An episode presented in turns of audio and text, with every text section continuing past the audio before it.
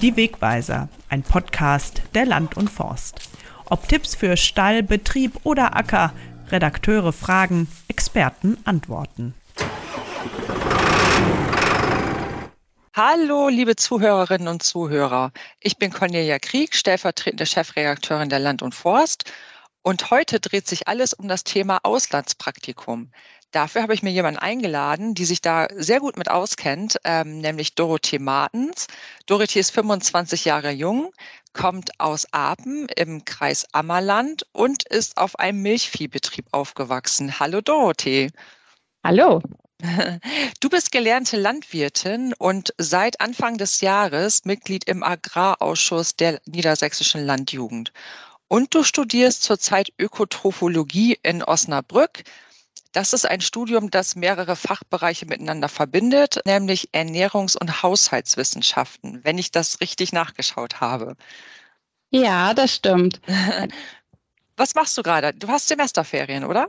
Ich habe gerade Semesterferien. Ich habe meine letzten Klausuren geschrieben. Aktuell arbeite ich zu Hause auf unserem Betrieb. Genau, und dann geht bald mein Praktikum los. Und dann habe ich noch meine Bachelorarbeit vor mir und dann bin ich auch schon fertig. Ah, okay, da hast du ja noch einiges vor. Du hast ähm, im Vorgespräch erzählt, dass du zehn Monate lang als Praktikantin in Neuseeland warst. Genau. Angestellt auf einem Milchviehbetrieb und hast noch auf einer Schafsfarm mitgearbeitet. Wie mhm. bist du damals darauf gekommen? Ähm, generell ins Ausland zu gehen, war einfach schon ein längerer, ich sag mal, Traum von mir. Ich wollte einfach gerne für eine Zeit lang ins Ausland gehen, arbeiten und weil ich auch gerne ja wusste, dass ich irgendwann Landwirtin werden möchte, war es natürlich auch wichtig, dann auf einer Farm zu arbeiten, um da Praktika zu machen. Genau, und dann ist es Neuseeland geworden. Mir war es einfach wichtig, dass es ein Land ist, was ganz weit weg ist und ein englischsprachiges Land ist, weil ich Englisch sprechen kann. Das ist so die einzige Sprache, die ich gut sprechen kann. Und dann ist es das Land geworden, was am allerweitesten weg ist. Genau. Wolltest du maximal weit weg? Ja, nee, das war gar nicht so mein Plan. Aber es ist so geworden, weil man macht sich natürlich auch Gedanken, was man so machen möchte im Ausland und was man nicht machen möchte. Und da bin ich ziemlich schnell auf die Idee gekommen oder auf dem, ja, mein Plan habe ich so zusammenge würfelt, dass ich gerne was mit Kühen machen möchte. Ich komme ja von einem Milchviehbetrieb und äh, ich bin ein Kuhmensch. Und dann hat sich Neuseeland natürlich super angeboten. Neuseeland ist ja sehr durch die Landwirtschaft und auch die Milchwirtschaft geprägt. Auch landwirtschaftlich gesehen super interessant, weil die einfach ein ganz anderes System fahren wie wir hier in Deutschland. Die Kühe sind ja das ganze Jahr über draußen. Das liegt einfach an das milde Klima und auch weil in den 80er und 90er Jahre der Markt so stark liberalisiert worden ist, dass keinerlei Agrarbeihilfen an die Landwirte gezahlt werden. Und so haben sie natürlich sich so ein System gemacht mit, ja, dass die Kühe das ganze Jahr über draußen sind. Es gibt keine Stelle, was natürlich kaum Investitionskosten äh, sind und auch kaum Energiekosten, die da zustande kommen. Und ja, das ist auf jeden Fall sehr interessant, sich das mal anzugucken. Und auf der anderen Seite hat man natürlich das Bild vor den Augen, satte grüne Wiesen, blaues Wasser, große Gletscher und genauso sieht Neuseeland auch aus. Und es ist ein wunder, wunderschönes Land und ich bin froh auf jeden Fall, dass es Neuseeland geworden ist. da rührst du schon jetzt ordentlich die Werbetrommel für Neuseeland. Ich bin sicher, jetzt werden alle nach Neuseeland gehen wollen. ähm, Kann welcher... ich empfehlen, ja. ja, ich höre es schon raus. In welcher Lebensphase bist du denn damals gewesen, als du das Praktikum gemacht hast? Also nochmal zur Information, das ist bei dir schon ein paar Jahre her, das war 2017. Ähm, genau. Du hast es, glaube ich, nicht in deiner Ausbildungszeit gemacht. Nee, das stimmt. Ich habe es nach meinem Abitur gemacht, noch vor meiner Ausbildung.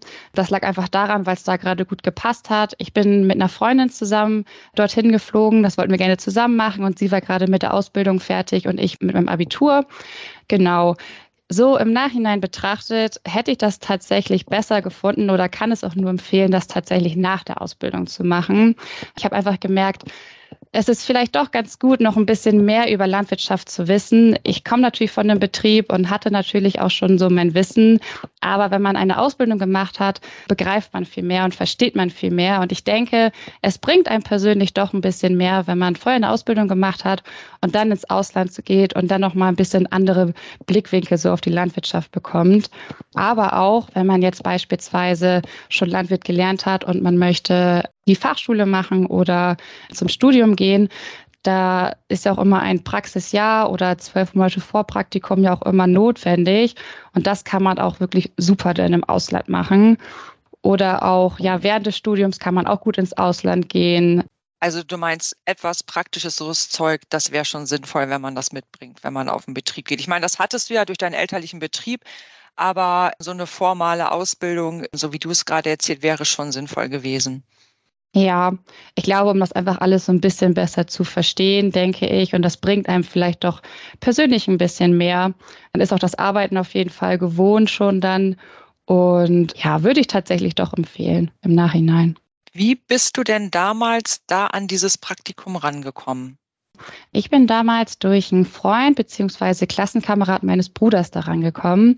Er ist damals auch im Rahmen seines Studiums, war der auf der Farm, wo ich dann war. Und so konnte ich mich dann schon mit ihm unterhalten, wie es ihm da so gefallen hat und was so auf mich zukommt. Habe die Kontaktdaten bekommen und konnte mich dann so mit dem Farmer unterhalten. Er war auch Schweizer und das hat dann alles ganz gut geklappt, so wie es war habe mich dann auch entschieden, das dann auch selber zu machen und ohne Organisation. Genau. Aber mit Organisation kann man natürlich auch ins Ausland.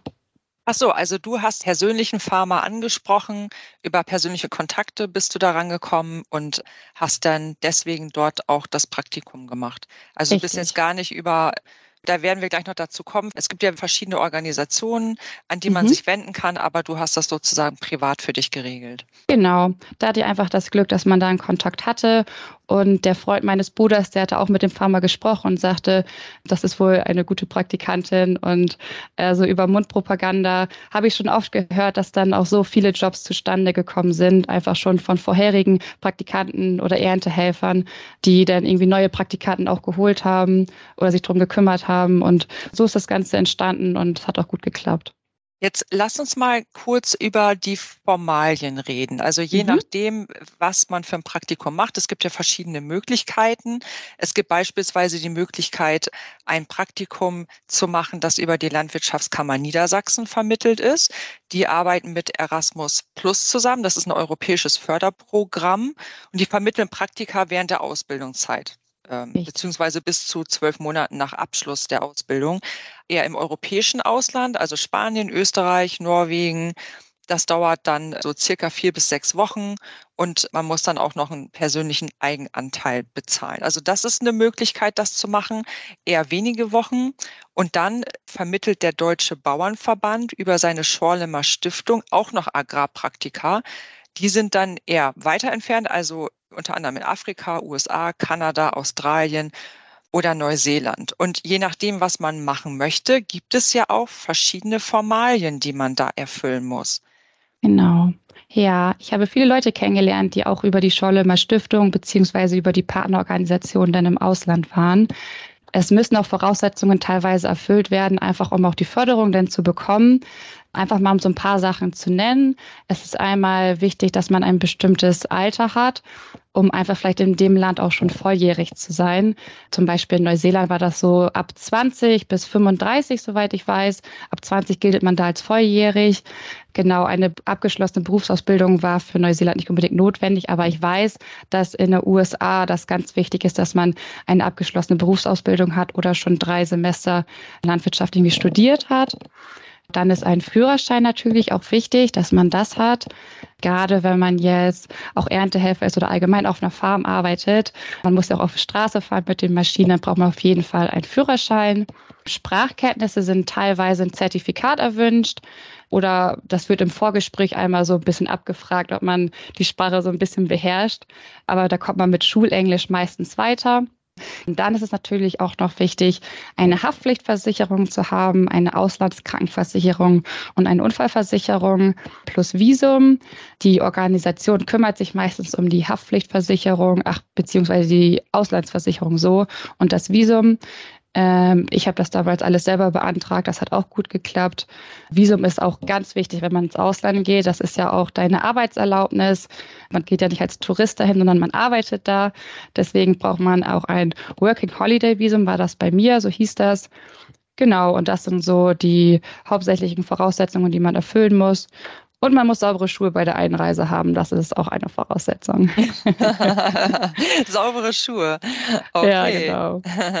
Diese Praktika sind ja jetzt, je nachdem, welche Organisation man sich aussucht, mehr oder weniger betreut. Also von der Landwirtschaftskammer die Praktika für Auszubildende, die sind schon sehr gut betreut. Ne? Da werden die Azubis dann auch mehr an die Hand genommen und die müssen, habe ich gelesen, also die müssen äh, eine Einverständniserklärung ihres Ausbildungsbetriebs haben. Ja, das kann gut sein, wenn man das während der Ausbildung macht. Es sind ja auch nur so ein paar Wochen, ich meine so vier bis sechs Wochen. Und das muss natürlich einmal anerkannt sein. Mir wurde es damals auch angeboten, ich glaube sechs Wochen in Spanien. Aber da muss einfach nur eine Einverständniserklärung des Ausbildungsbetriebes und dann passt das schon, soweit ich das mitbekommen habe, ja. Ja, und der Berufsschule natürlich. Ne? Genau, Die, äh, genau. Meistens macht man das dann irgendwie in den Sommerferien, da wo auch keine Berufsschule ist. Aber wenn man jetzt ein paar Wochen fehlt, das ist jetzt auch nicht ganz so schlimm. Die Praktika in der Landwirtschaftskammer, die dort vermittelt werden, da geht es auch eher darum, einfach mal in einen Betrieb im Ausland hineinzuschnuppern. Ja, weil die sind ja nur wenige Wochen und nicht mehrere Monate. Das unterscheidet sich da, glaube ich, schon voneinander. Wie hast du dich denn damals auf dein Praktikum vorbereitet? Was hast du gemacht? Ja, ich habe mich tatsächlich mit Freunden ausgetauscht. Mein Bruder war beispielsweise auch in Australien. So konnte ich mich mit ihm so ein bisschen austauschen, was wichtig ist. Ansonsten gibt es im Internet auch super viele Hilfestellungen, was man so machen kann oder was wichtig ist. Und sonst habe ich auch meinen neuseeländischen Chef auch schon einfach gefragt, was ich brauche, wo ich mich melden soll. Der hat mir auch super viel Hilfe gegeben. Das habe ich im Großen und Ganzen dann doch irgendwie super so selber hinbekommen. Ansonsten weiß ich auch, wenn man jetzt mit Organisationen geht, es gibt immer ein Seminar, was vorher angeboten wird, wo den Praktikanten alles beigebracht wird, beziehungsweise alles erzählt wird, alle Fragen geklärt werden, so ein bisschen auf Land und Leute sensibilisiert wird und sich schon so ein bisschen zu vernetzen. Aber ich glaube, es sind mittlerweile so viele Praktikanten auch im Ausland unterwegs, wenn man da sich so ein bisschen auch im Internet schlau macht und so ein bisschen einfach Freunde fragt oder Bekannte fragt, die schon mal im Ausland waren und in dem Land auch waren, dann kommt man schon an alle Infos, die man so braucht. Jetzt lasst uns auch noch mal kurz über die Finanzierung reden. Ja. Was hat sich das denn gekostet, beziehungsweise wie hast du dein Praktikum finanziert? Es gibt ja verschiedene Modelle, das hatten wir ja gerade schon gesagt, man kann als Azubi für ein paar Wochen irgendwo hingehen oder aber richtig auf einem Betrieb arbeiten. Wie hast du das gemacht? Erstmal so zu Anfang, was da so für Kosten natürlich oft drauf zukommen. Ähm, direkt am Anfang sind es natürlich einmal die Visumgebühren. Das sind ja auch schon so um die 300 Euro. Dann Flugkosten kommen natürlich auch so ein bisschen auf einen drauf zu, was auch nicht wenig ist, gerade wenn man jetzt in ein Land wie Neuseeland fliegt, was so weit weg ist. Dann kommen auch noch Vermittlungsgebühren und Partnergebühren hinzu, je nach Land und welche Organisation. Das hält sich aber eigentlich auch immer in Rahmen. Genau, und ansonsten braucht man auch immer so eine kleine Rücklage auf dem Konto. Gerade bei der Einreise nach Neuseeland war eine Voraussetzung, dass man entweder ein Rückflugticket hat oder so ein Puffer von ungefähr 4.200 neuseeländischen Dollar. Das ist umgerechnet zweieinhalbtausend Euro, dass man das auf dem Konto hat, einfach um ja vorzuweisen, dass man genug Geld hätte, ähm, auch für einen Rückflug. Es wurde zwar nicht kontrolliert, aber es ist halt wichtig, so ein bisschen das einfach zu haben und vorzuweisen. Und ansonsten arbeitet man da vor Ort ja auch, was natürlich ja gut ist. Ich habe ja zum Beispiel dieses Modell gemacht. Ich habe erst vier Monate dort gearbeitet auf einer festen Farm, habe dort ähm, festes Gehalt bekommen und mir wurde Essen, Unterkunft und ein Auto gestellt. Was ich auch wirklich super finde. Und alle meine Freunde, die ich da so kennengelernt hatte, die waren da alle viele Monate auf einem Betrieb, hatten immer einen festen Punkt, konnten von dort aus, auch wenn sie frei hatten, mal irgendwie reisen oder so. Andere Möglichkeit ist natürlich für wenige Wochen auf einem Betrieb zu sein. Ich war auch auf den zwei anderen Betrieben. Ich war ja noch auf dem Milchviehbetrieb und auf einem Betrieb, die Schafe und auch Rinder hatten und ganz viel Land. Und dort war ich immer nur einmal zwei Monate und einmal einen Monat und dort habe ich nur für Essen und Unterkunft gearbeitet. Dann dann auch weniger Stunden. Aber im Großen und Ganzen ist es, glaube ich, immer so, je nach Alter und was für ein Typ man ist und was für finanzielle Rücklagen man hat, welches Modell so zu einem passt. Aber es gibt natürlich auch finanzielle Förderung. Ne? Das ist einmal ähm, von der Schorlömer Stiftung. Die machen das, glaube ich, mit dem Bundesministerium für Ernährung und Landwirtschaft zusammen, dass man da so ein bisschen Bezuschussung bekommt. Oder die Landwirtschaftskammer, wenn man das während der Ausbildung macht, die haben auch Erasmus Plus, die dann auch Förderung geben, sodass man da so ein bisschen mitarbeiten kann. Und am Ende muss man sich dann einfach entscheiden, was einem so ein bisschen liegt, wozu man Lust hat. Also so wie ich das gemacht habe, dass ich wirklich auf einem Betrieb mehrere Monate war und ein festes Gehalt bekommen habe, habe meine Reisekasse erhöht und das war so gut, wie ich das gemacht habe. Also es gibt im Prinzip für jeden da eine Möglichkeit, ins Ausland zu kommen, auch für junge Leute, die einfach noch wenig Geld haben. Absolut, ja. Wie war das eigentlich? Hast du eigentlich vorher noch viel Englisch gepaukt? Oder konntest du das schon so gut? Oder hast du dort deine Sprachkenntnisse noch erweitert? Wie hast du es damals gemacht? Ja, ich hatte ja einfach nur mein Schulenglisch und ich bin da einfach blauäugig einfach hingeflogen und dachte, das klappt schon. Neuseeländer haben tatsächlich nicht das britische Englisch. das Schulenglisch. Ja, genau, das war ähm, ein bisschen anders, aber ich habe mich daran gewöhnt und ich muss sagen, ich habe ja bei einem Schweizer am Anfang gearbeitet und wir haben dort Deutsch geredet, was ich tatsächlich im Endeffekt ein bisschen schade finde, weil ich so mein Englisch nicht so verbessern konnte. Aber als ich dann auch bei Neuseeländern war und auch mit Einheimischen unterhalten habe, ist mein Englisch immer und immer, immer wieder besser geworden. Und da würde ich mir gar nicht so viele Gedanken machen. Also wenn du den ganzen Tag irgendwie Englisch sprechen musst und irgendwann denkst du auch auf Englisch und das ist tatsächlich die beste Übung. Ähm, also da braucht man sich gar nicht so viele Gedanken machen. Da kommt man mit seinem Schulenglisch auf jeden Fall weiter. Also sich einfach mal in sowas reinwerfen. Ja, genau. Einfach kalte Wasser werfen ist immer die beste Lernmethode. Warst du eigentlich damals zu der Zeit, als du in Neuseeland warst, da die einzige Praktikantin auf dem Betrieb oder gab es noch mehr? Ja, ich war ja mit meiner Freundin da. Meine Freundin hat sich eher so im Haus gekümmert und auch so ein bisschen mit die Kälber versorgt. Deswegen war sie noch da und ein Schweizer Praktikant war noch da was auch wirklich schön war, dass wir immer auch zu dritt was unternehmen konnten, wenn wir frei hatten.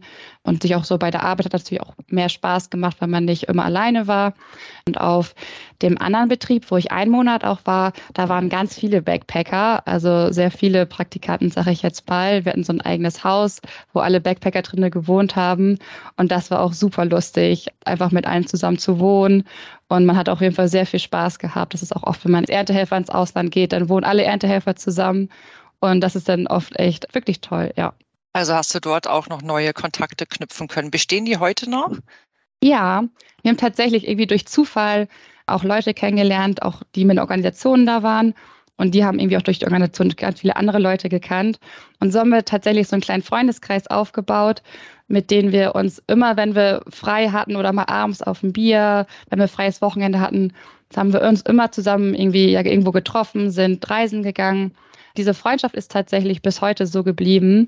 Wir sind so ein ganz bunt zusammengewürfelter Haufen aus Österreicher, Schweizer, wir Deutschen, denn es sind Ire dabei, ein Franzose, tatsächlich auch aus Indien jemand. Und wir haben das so abgemacht, dass wir uns jetzt jedes Jahr in einem anderen Land besuchen. Genau, Deutschland war schon einmal dran und Schweiz ist einmal dran. Dann kam ja auch Corona dazwischen, deswegen haben wir das ein bisschen pausiert. Aber dieses Jahr ist Irland dran. Einer von uns heiratet dieses Jahr. Und da müssen wir natürlich auch alle kommen, ganz klar. Das ist irgendwie sehr, sehr schön und sehr wertvoll, diese Freundschaften, die ich Ach, so klasse. mitgenommen habe. Das hört sich total toll an. Was ist aus den Menschen geworden, die mit dir dort Praktikum gemacht haben? Sind die alle in der Landwirtschaft geblieben? Ja, der größte Teil auf jeden Fall. Vereinzelt waren das ja auch schon ausgebildete Landwirte, sodass die auch weiterhin in der Landwirtschaft gearbeitet haben. Ich habe aber auch Leute oder Freunde gehabt, die zum ersten Mal in Neuseeland in der Landwirtschaft gearbeitet haben und haben sich dann auch danach dazu entschieden, in der Landwirtschaft weiterhin zu arbeiten. Also muss wohl einen guten Eindruck hinterlassen haben. Die Freizeit, ja. die ihr zusammen verbracht habt, habt ihr die selber organisiert? Ja, ja, haben wir. Vor Ort waren ja auch viele Leute, die man dann auch fragen kann, was man so machen kann. Beziehungsweise meine Freunde, die mit der Organisation da waren, die hatten auch so ein bisschen Infos bekommen, was man auch machen kann. Und die haben auch einen Zettel bekommen mit anderen Praktikanten, die gerade aktuell auch zu der Zeit im Land sind und vielleicht auch in der Nähe sind, mit Kontaktdaten. Und so konnte man sich dann so ein bisschen auch zusammentun und dann ein bisschen reisen. Richtig organisierte Reisen gab es oder Freizeitaktivitäten gab es jetzt nicht. Aber das haben wir uns selber ganz gut so zusammen geplant. Du hast erzählt, dass du dir das alles privat selber organisiert hast, aber du warst mit Leuten da, die über eine Organisation an das Praktikum gekommen sind. Wie ist das eigentlich vor Ort im Ausland? Gibt es dann so eine Art von Betreuung? Ja, ich hatte keine Betreuung, aber die mit der Organisation da waren, die waren ja mit einer Partnerorganisation, die hieß in Neuseeland zum Beispiel Rural Exchange New Zealand.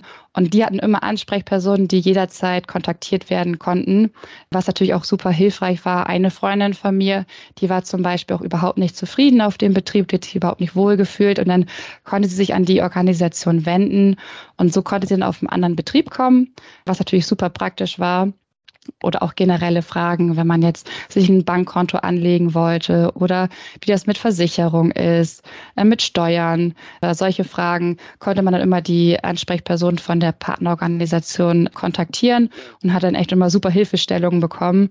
Hätte ich mir tatsächlich im Nachhinein auch manchmal gewünscht, aber ich habe es auch so ganz gut hinbekommen. Du hast es ja alles selber erarbeitet. Ja, genau.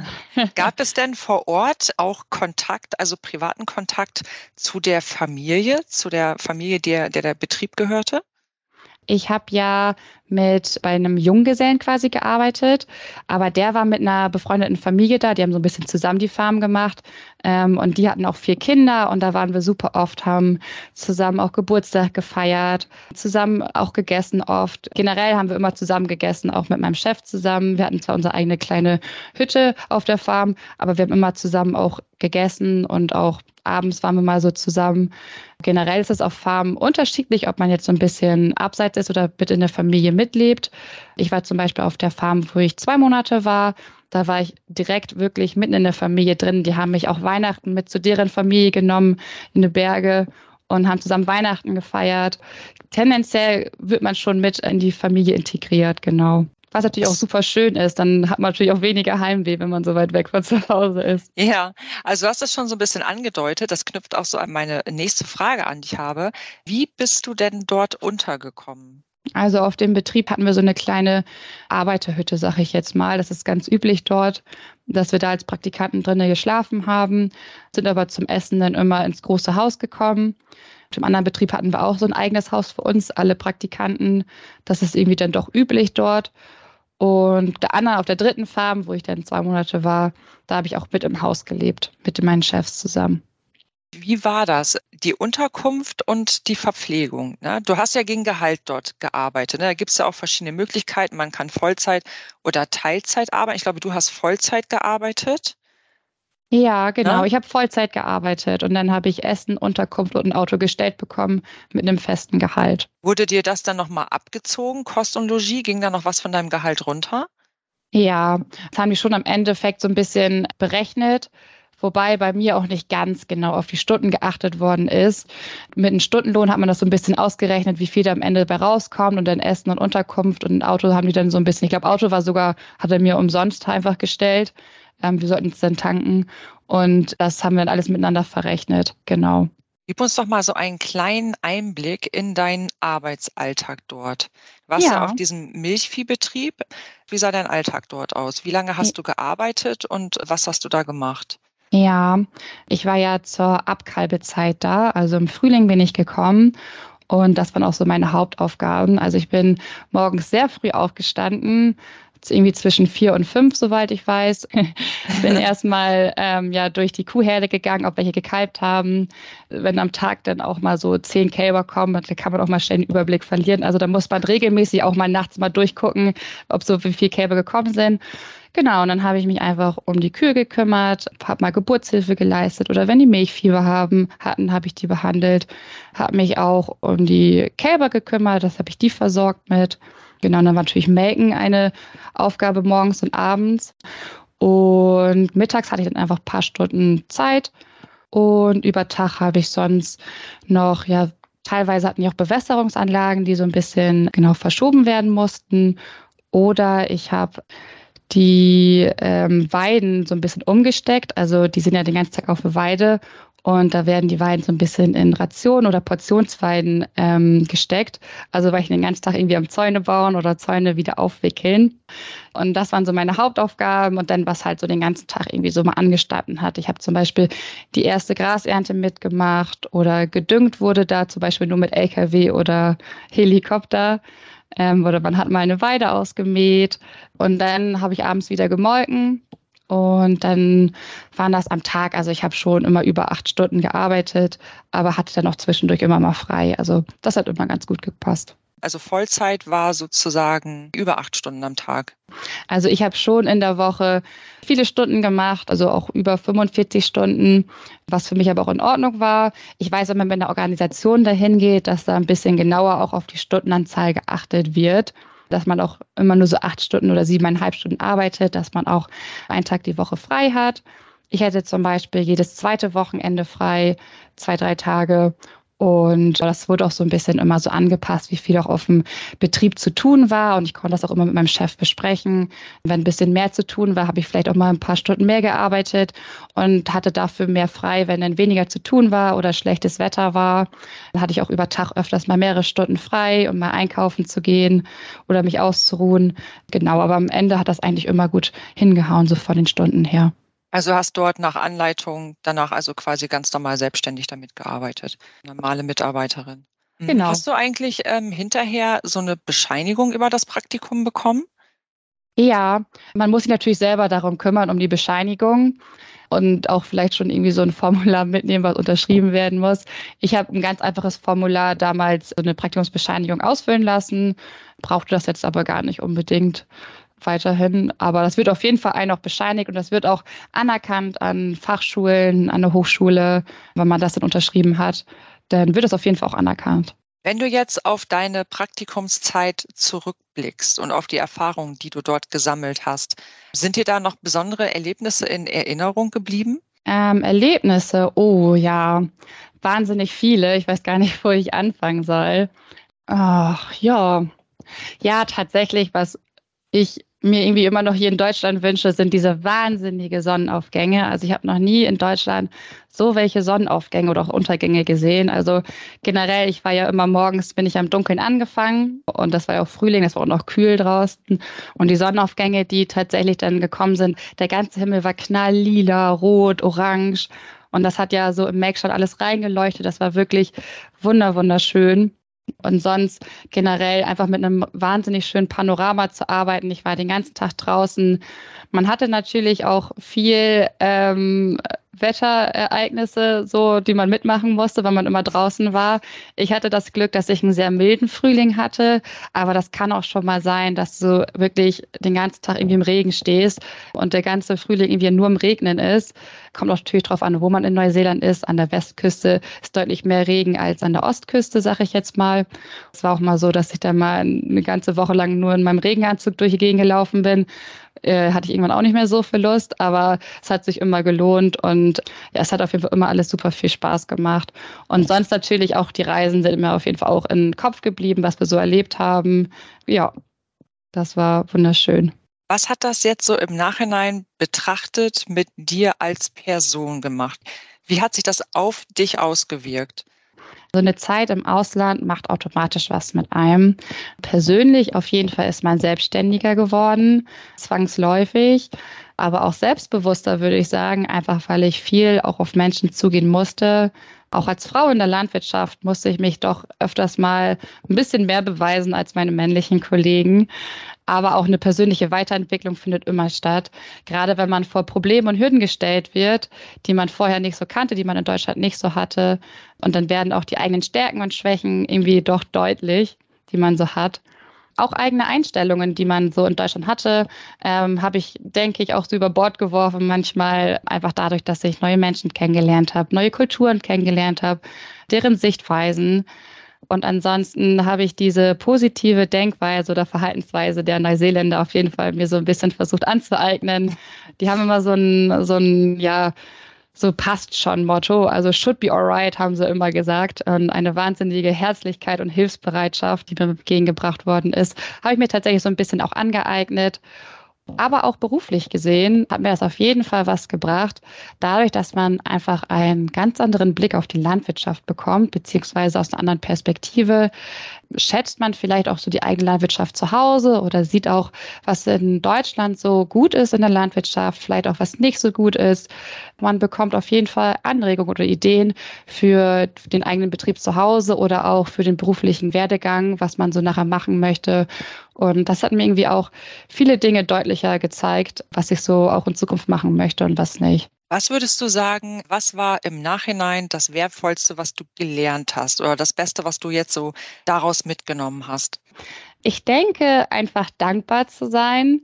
Einerseits zu so kleinen Dingen oder das, was wir überhaupt in Deutschland haben. Also wir haben wirklich wahnsinnige Privilegien und ein gutes Leben. Und ich bin super dankbar für meine Menschen und mein Umfeld, die ich hier so in Deutschland habe.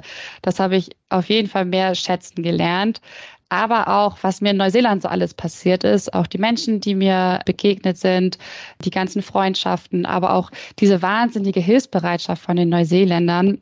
Also alle Neuseeländer, die wir irgendwie verabschiedet haben, die haben uns einen Arm genommen und meinten, wenn du irgendwie noch weiter reist oder so, wenn du irgendwie Probleme hast, irgendwie Sorgen hast, melde dich jederzeit. Wir haben Freunde im ganzen Land, wir werden dir überall, wo du bist, helfen. Das hat mich super, super dankbar gemacht einfach. Und ja, ich denke, was ich auch mitgenommen habe und gelernt habe, ist einfach, dass es sich lohnt, auch manchmal durchzuhalten, wenn man vor Herausforderungen gestellt wird und nicht einfach einzuknicken. Äh, da kommt mir gerade so ein marokkanisches Sprichwort in den Kopf. Das heißt, äh, Humor und Geduld sind zwei Kamele, mit denen du durch jede Wüste kommst. Und ähm, ich denke, da ist ganz viel dran, gerade so in der Zeit im Ausland, wenn man durch die eine oder andere Wüste auch mal gehen muss. Das ist ein schönes Bild, das du da gezeichnet hast. Also würdest du jetzt auch gar nicht so sehr sagen, man muss jetzt ein bestimmter Typ dafür sein, da jetzt ins Ausland zu gehen und dann Praktikum zu machen, weil du bist einfach auch offener, hast du gesagt, geworden und selbstständiger und du könntest es eigentlich jedem empfehlen. Ja, absolut. Also ein bestimmter Typ muss man nicht unbedingt dafür sein. Man sollte einfach so ein bisschen ja Lust und Interesse haben, einfach auf Menschen und auf neue Kulturen einfach zuzugehen, die auch einfach kennenzulernen und motiviert sein, einfach Menschen kennenzulernen und auch so ein bisschen Willen zu haben, auch zu arbeiten. Und wenn man das so hat, dann wird man auch automatisch offener und dann würde ich mir da gar nicht so viele Gedanken machen. Gerade durch die Möglichkeit, dass es auch über Organisationen man wirklich den Betrieb und das Land sich so ein bisschen auch aussuchen kann und auch welches System, welches Modell, womit man sich wohlfühlt. Wenn man das einfach möchte und sich darauf einlässt, dann klappt das alles. Ich finde das ja. total schön, wie du hier so ins Schwärmen kommst. Ich bin selber ganz begeistert und möchte am liebsten sofort ins Flugzeug steigen und losfliegen. Ja, das finde ich total klasse. Ich glaube, du hast uns einen guten Einblick gewährt, in was für Praktika man machen kann und was du vielleicht im Nachhinein anders machen würdest. Und ich glaube, du hast hier gerade ganz viel Begeisterung für das Thema geweckt und dafür danke ich dir. Und ja, was machst du jetzt heute noch? Ähm, also ich sehe gerade auf meinem Handy, dass ich Roboteralarm kriege die ganze Zeit. Ich hoffe, mein Vater geht da gerade hin. Aber ich denke, ich arbeite jetzt noch ein bisschen. Genau, ich bin auch am Überlegen, ob ich noch mal für eine Zeit lang auch ins Ausland gehe, nach Afrika, auch mit der Schorlömer Stiftung. Plane ich gerade vielleicht auch mal. Das ist vielleicht nochmal ein ganz guter Hinweis, den du da nochmal gebracht hast. Man kann auf der Seite der Schorlemer Stiftung und auch auf der Seite der Landwirtschaftskammer Niedersachsen, je nachdem, für was für eine Art von Praktikum man sich interessiert, da findet man ganz, ganz viele Informationen und auch Erfahrungsberichte von ehemaligen Praktikanten. Genau. Dorothee. Ja, also ich möchte vielleicht auch nochmal Leute dazu ermutigen, ähm, nicht immer nur in diese Standardländer, sage ich jetzt mal auch Neuseeland, Australien oder Kanada sind natürlich so, ich sage mal Länder, wo viele hingehen, was auch super interessant ist. Aber wenn man Lust hat, vielleicht auch mal in ein anderes Land wie jetzt nach Afrika oder vielleicht auch mal nach Südamerika in die Richtung, dass man da irgendwie in Länder geht oder auch Japan macht die Schollemer Stiftung auch ein Praktikum, dass man sich das einfach mal überlegt, ob man auch Lust hätte, in so ein Land oder in so in die Richtung zu gehen. Ah, klasse. Also Dorothee, ich glaube, dich kann man auch ansprechen, wenn man Fragen hat. Jedenfalls habe ich es so verstanden. Ich glaube, du wirst auch öfters angesprochen, hattest du erzählt im Studium. Ja, auf jeden Fall. Da werde ich oft angesprochen und habe auch schon das ein, ein oder anderen Kontakt weitervermittelt. Ich glaube, wir haben hier auch jetzt am Ende auch mir fällt da jetzt auch keine Frage mehr ein. Ich glaube, ich habe hier einen ganz guten Eindruck bekommen und unsere Hörerinnen und Hörer auch. Und Dorothee, herzlichen Dank, dass du dir die Zeit dafür heute genommen hast. Und ich würde sagen, wenn dein Vater jetzt nicht Richtung Roboter los ist, dann musst du jetzt vielleicht los. ja, genau. Also herzlichen Super. Dank nochmal ähm, dafür, Dorothee. Und ja, ich wünsche dir noch eine, eine schöne Zeit.